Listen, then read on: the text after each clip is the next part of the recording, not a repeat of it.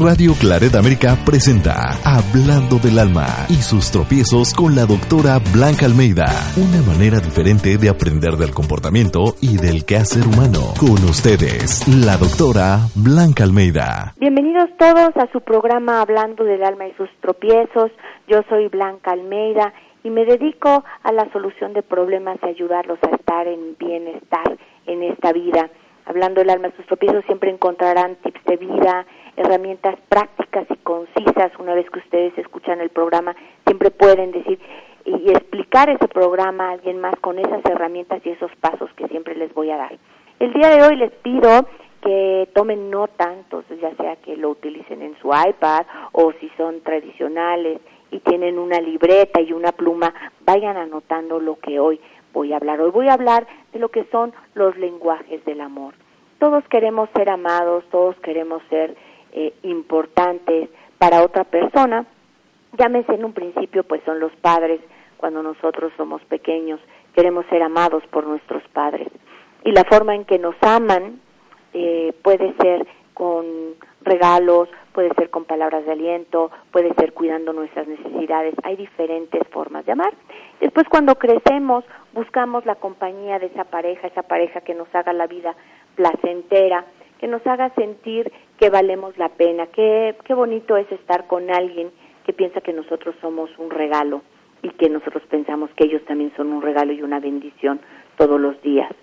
Hay que aprender a vivir en pareja y para ello es importante eh, tener información de cómo llevar y hacer llevadera y construir esa relación de pareja. Y por eso hoy voy a hablar de los lenguajes del amor.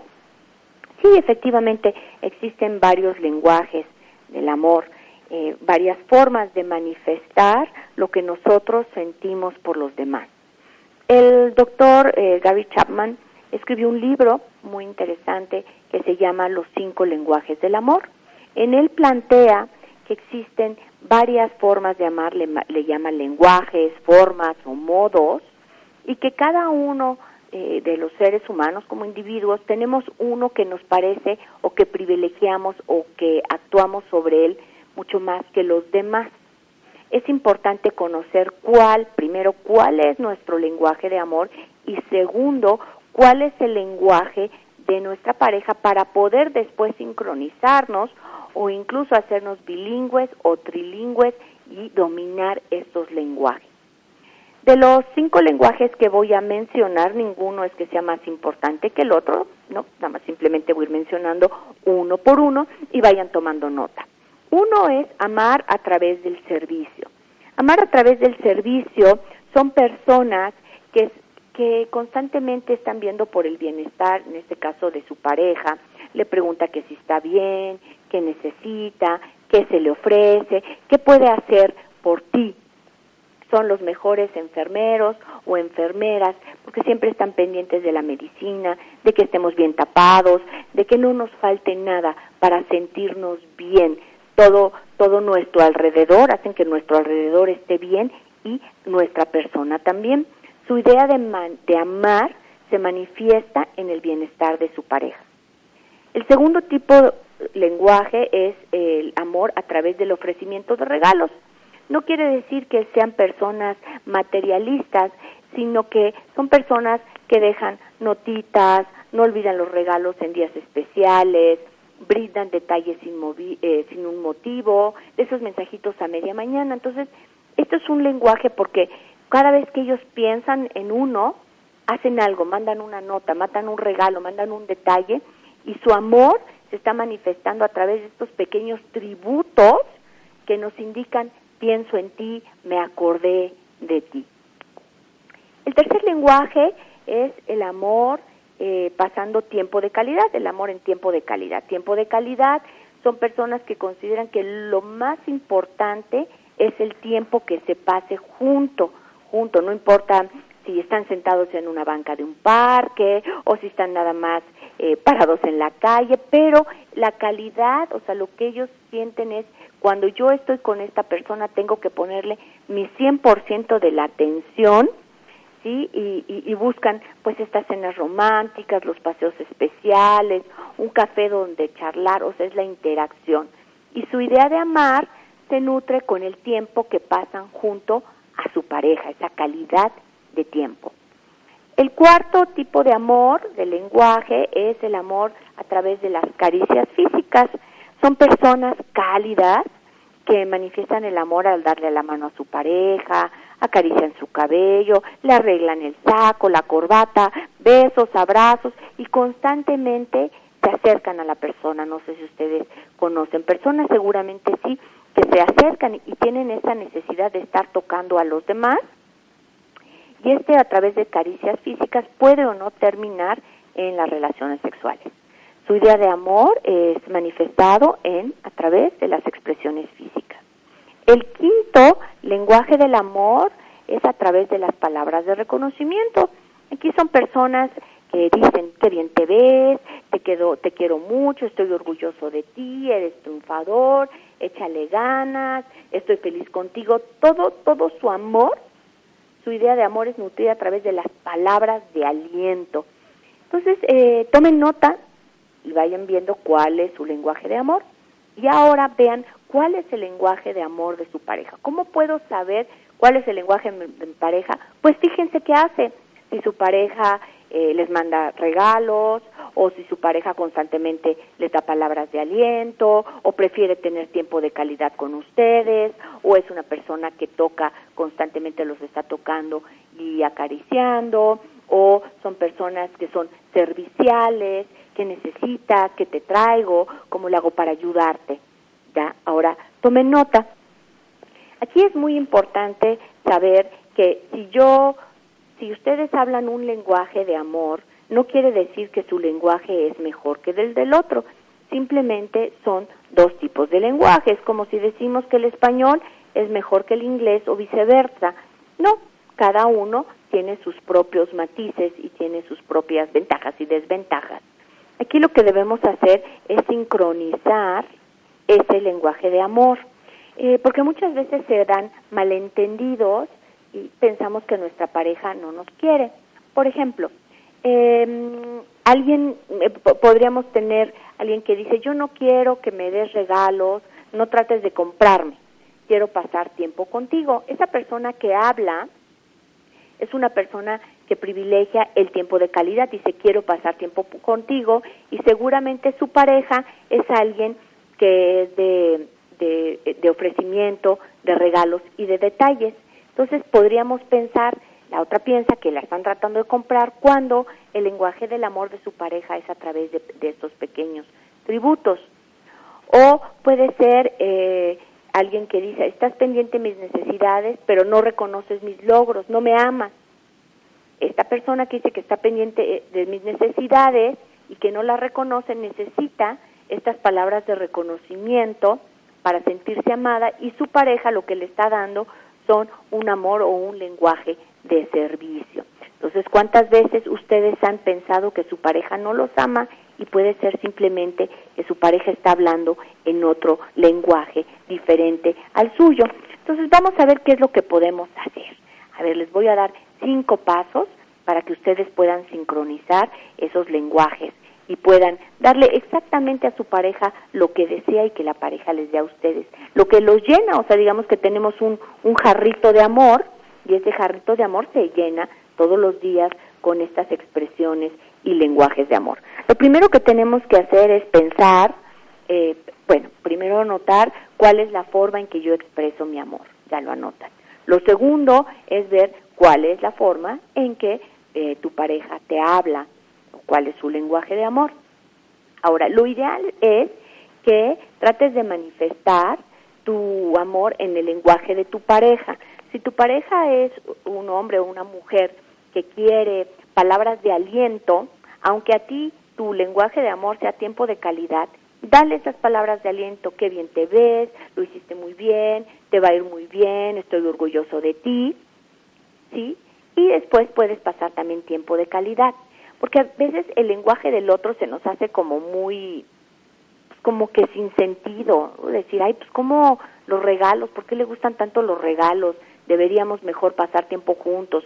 O ¿por qué no me no me toca y me acaricia si eso es tan importante a mí y por qué en vez de eso me dice que le eche ganas?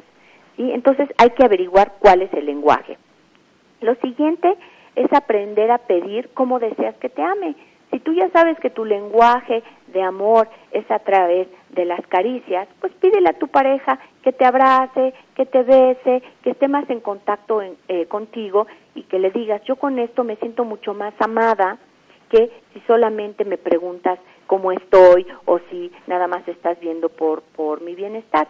Eh, lo ideal aquí, lo que yo los estoy invitando a hacer es abrir su mente y corazón para recibir ese amor de su pareja, aunque no coincida con el de ustedes.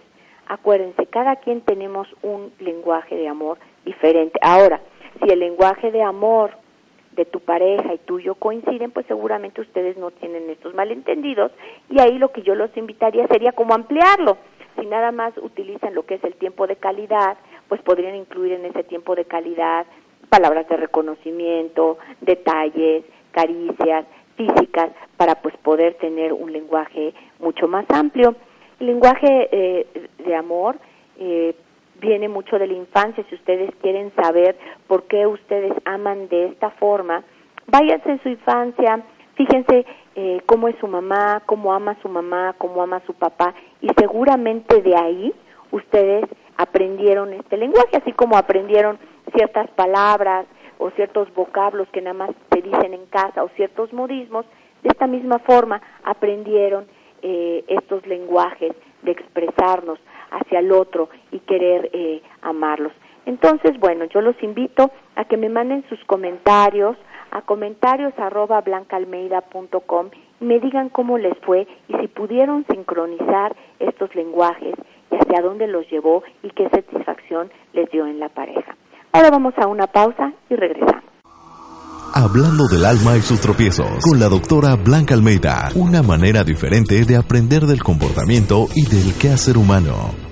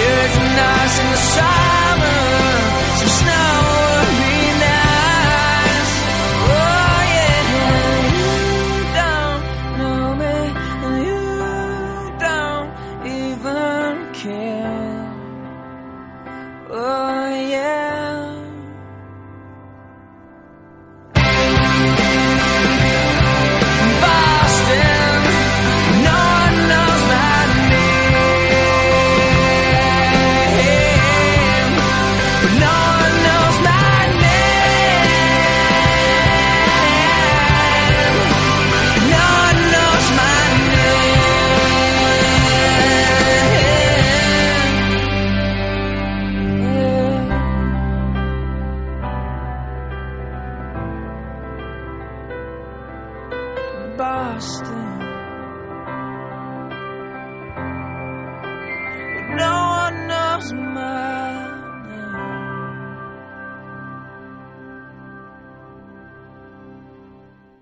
Estás escuchando, Hablando del alma y sus tropiezos en Radio Clareda América. Aquí regresamos en Hablando del alma y sus tropiezos. Yo soy Blanca Almeida. Recuerden que siempre me pueden contactar a través de comentarios blancaalmeida.com. Estuvimos hablando de, de los, del lenguaje del amor y de la forma en que expresamos ese cariño que tenemos a la pareja. Hoy vamos a pasar a las historias. Tengo la historia de Cristina y ella tiene una duda y dice así, hola Blanca, disculpa que te escriba, quisiera un consejo.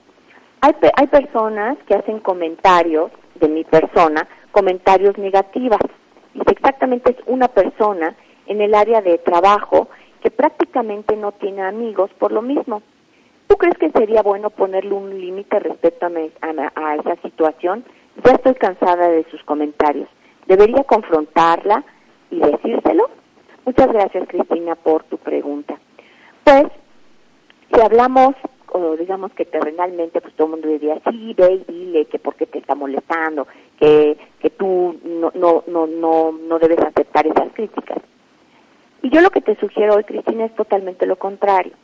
Si nos ponemos un poquito en la posición de esta persona que te está criticando, está haciendo comentarios malos, y tú me dices que es una persona que está muy sola, yo lo que recomiendo es que seas bondadosa. Digamos que las cosas se solucionan siempre mejor desde una forma espiritual. Espiritual quiere, que, quiere decir que tiene que ver con las virtudes. Entonces, lo que tú puedes hacer es más bien acercarte a ella y ver que es una persona sola e invitarla a tu grupo, integrarla. Eh, piensa un poco en cómo ella se siente, que tiene que llamar la atención o ser partícipe de un grupo a través de comentarios negativos y críticas. Si tú la unes a tu grupo y la integras, ella te lo va a agradecer y esos comentarios negativos se van a, se van a, a convertir en comentarios positivos.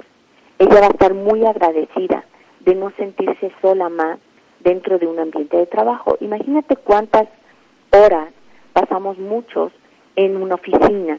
Y si tú te sientes sola, el ser humano necesita pertenecer, o sea, es parte, el ser humano es un ser social y necesita pertenecer. Cuando no pertenece, se empieza a sentir mal, se puede deprimir y puede ser agresivo o enojón, que esto puede ser lo que está sucediendo con esta persona. Entonces yo te digo, en vez de atacarla, únela a ti y bríndale tu amistad y verás que con eso se soluciona el problema.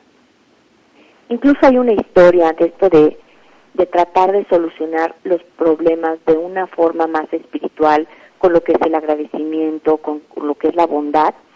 Y hay una historia que les voy a platicar el día de hoy. Eh, este era un señor y este señor se llamaba Joel Díaz. Y Joel Díaz vivía en, en, en Nueva Jersey y todos los días tomaba el metro ¿no? para ir a su trabajo, todos los días iba y venía una persona común y corriente, una persona tranquila, que no se metía con nadie. Entonces un día al salir del metro se le acercó un muchacho, más o menos con unos 17, 18 años, y le puso un cuchillo, le puso un cuchillo en las costillas y le dijo, dame tu dinero, dame tu, tu cartera. Y Joel le dijo, pues sí, sí, aquí está mi cartera. El muchacho tomó la cartera y empezó a caminar para alejarse de él, ni siquiera se fue corriendo. Entonces, eh, Joel Díaz lo llama y le dice al muchacho, oye, este, ya te llevaste mi cartera, está bien, pero ¿sabes qué? Hace frío, ¿por qué no te llevas también mi chamarra? Toma, te doy mi chamarra. Y el muchacho volteó y realmente sorprendido, porque pues él había agredido a Joel. Y sin embargo, Joel le estaba ofreciendo su chamarra para que no tuviera frío. El muchacho sorprendido toma la chamarra y se la pone, y empieza a caminar otra vez, eh, alejándose de Joel, y Joel se le acerca y le dice, oye, ¿qué te parece si te invito a cenar? Vamos, porque voy a cenar, ¿por qué no me acompañas? Otra vez el muchacho sorprendido, no pudiendo creer que esta persona a la cual él había robado, ahora lo invitara a, cenar, accede. Y se van a cenar allá afuera del, del metro en uno de esos este, lugares de hamburguesas. Entran y empiezan a platicar y, y Joel empieza a preguntarle pues que quién es, cómo se llama, qué cosas le gustan y empieza a empatizar con él. Cuando, cuando terminan de cenar, Joel le dice, híjole, me gustaría mucho invitarte a la cena, pero fíjate que pues te llevaste mi cartera, ¿no me la podrías devolver? Y, el muchacho efectivamente saca la cartera y le devuelve, eh, digo, saca, saca la cartera y se la devuelve, y entonces con esto Joel pues paga la cena, ¿no? Invitando al muchacho y paga la cena. Finalmente, antes de irse, le dice Joel, lo único que ahora te voy a pedir, por favor, es que me entregues, me entregues tu cuchillo. Y el muchacho totalmente desarmado en el alma, le entrega el cuchillo a Joel y con esto, bueno, pues le agradece y se va. La moraleja es que este chico tuvo una transformación interna gracias a la bondad y, y, a la forma de proceder de Joel, donde no lo agredió, donde, donde incluso le, le brindó cosas favorables, aunque él había venido a agredirlo y le había quitado su cartera. Este tipo de, de, de, cuentos o bueno de historia es una historia real y ustedes en el día a día pueden hacerlas y pueden pueden cambiar a las personas no a través de la agresión sino a través de un acto bondadoso actos bondadosos ahí está la gente los podemos tener todos los días sabían ustedes que que entre más bondadosos somos más felices eh, nos convertimos en el día a día. Yo les puedo contar una historia personal donde mm, fui al supermercado y en el supermercado, al menos aquí en la Ciudad de México, eh, eh, las hay, hay, personas que ayudan a empacar lo que uno va comprando. Estaba en el supermercado y la persona que estaba empacando era una persona de la tercera edad. Aquí les dan trabajo a las personas de la tercera edad empacando. Y esta persona, esta mujer, estaba empacando pues lo que yo había comprado en el supermercado y vi que había tomado un paquete, un desodorante y lo había metido como a un ladito debajo de las bolsas de plástico que utilizan para ir empacando.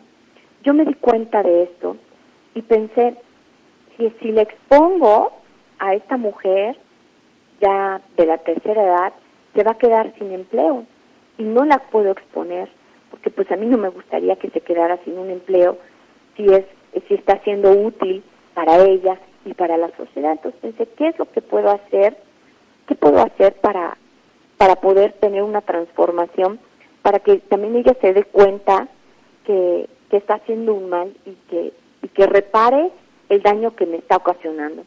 Y lo que hice fue, mientras ella empacaba, yo platiqué con ella, le dije que dónde vivía, que qué bueno que estaba trabajando aquí, que si tenía nietos, y ella me empezó un poco a contar su historia. Y finalmente cuando, cuando le di la, la, la, propina para poder, que siempre le da uno propina a la gente que empaca, al menos aquí en México, le di el, el triple de lo que uno normalmente le da. Y le dije, bueno, pues que le vaya muy bien, qué bueno que tiene sus nietos, qué bueno que usted trabaja aquí y tiene con qué comer. Ella se me quedó viendo y ya cuando yo me iba, vino corriendo y me dio el desodorante y me dijo, señora, se le quedó esto, se le olvidó a usted el desodorante. Y me devolvió aquello que me había robado. No digo que siempre esto va a, a funcionar para todos, pero creo que es una lección para ella, tanto para mí, donde podemos ver que el ser humano tiene esta parte bondadosa, tiene esta parte buena, que si sabemos cómo llegar al otro, aunque seamos agredidos por ellos, podemos tener un impacto favorable en los demás. Si ustedes van a algún lugar público, no sé, a tomar un café, al supermercado, toda esta gente de servicio, a veces están de muy mal humor y nosotros nos ponemos de mal humor con ellos y decimos, me tendría que dar un buen servicio, yo no tengo por qué aguantar malos humores de los demás. ¿Qué pasaría si estas personas que nos encontramos y vemos que están de mal humor, no sabemos qué les pasó en su casa, no sabemos si tienen muchas preocupaciones y entiendo que no tendrían por qué tratarnos mal, eso lo entiendo. Y si tú quieres enojarte, pues estás en tu justicia. Pero traten hoy en día, hoy un día, a esas personas que ven que se encuentran en, no el, en el mejor de los momentos, tratar de decirles, oiga señorita, yo sé que usted no ha sido el mejor de sus días o veo que usted está cansada, seguramente llega, lleva muchas horas de pie. Traten de empatizar con esa persona y verán cómo el trato que ustedes reciben va a ser diferente y cómo ustedes van a hacer una diferencia en esas personas, les van a cambiar su día y esas personas se van a dar cuenta que hay alguien que sí puede ser amable con ellos. Muchas veces venimos de, de, muchos problemas en casa, de muchos gritos, de muchas agresiones incluso en las calles. Y esto nos pone de mal humor y nos hace pensar que el mundo está en nuestra está en nuestra contra. Y realmente no no no es así. O sea empecemos a dar un granito de arena empecemos a ver que los demás también importan que no solamente somos nosotros los importantes. Yo les invito a que ustedes hagan este tipo de, de muestras de, de, pues sería de, amor, hablando del lenguaje del amor, de muestras de, de agradecimiento, hagan algo diferente a lo que la gente esperaría, den desde el alma y mándenme todas sus, sus historias, todo lo que les pasó a comentarios arroba blancalmeida.com. Recuerden que entre todos podemos hacer un cambio. También los invito a que entren a, a mi sitio www.teveomimportas.org, donde la, la idea de este sitio es cambiar esta indiferencia social, de que no nos importe los demás y que creemos, creemos un mundo mejor todos los días. Bueno, pues ha sido un placer estar aquí con ustedes el día de hoy en Hablando del alma y sus tropiezos. Gracias por escucharme. Yo soy Blanca Almeida. Bendiciones para todos. Radio Claret América presentó Hablando del alma y sus tropiezos con la doctora Blanca Almeida. Sus comentarios y sugerencias son importantes para nosotros. Contacte a la doctora Almeida en comentarios arroba blancaalmeida.com.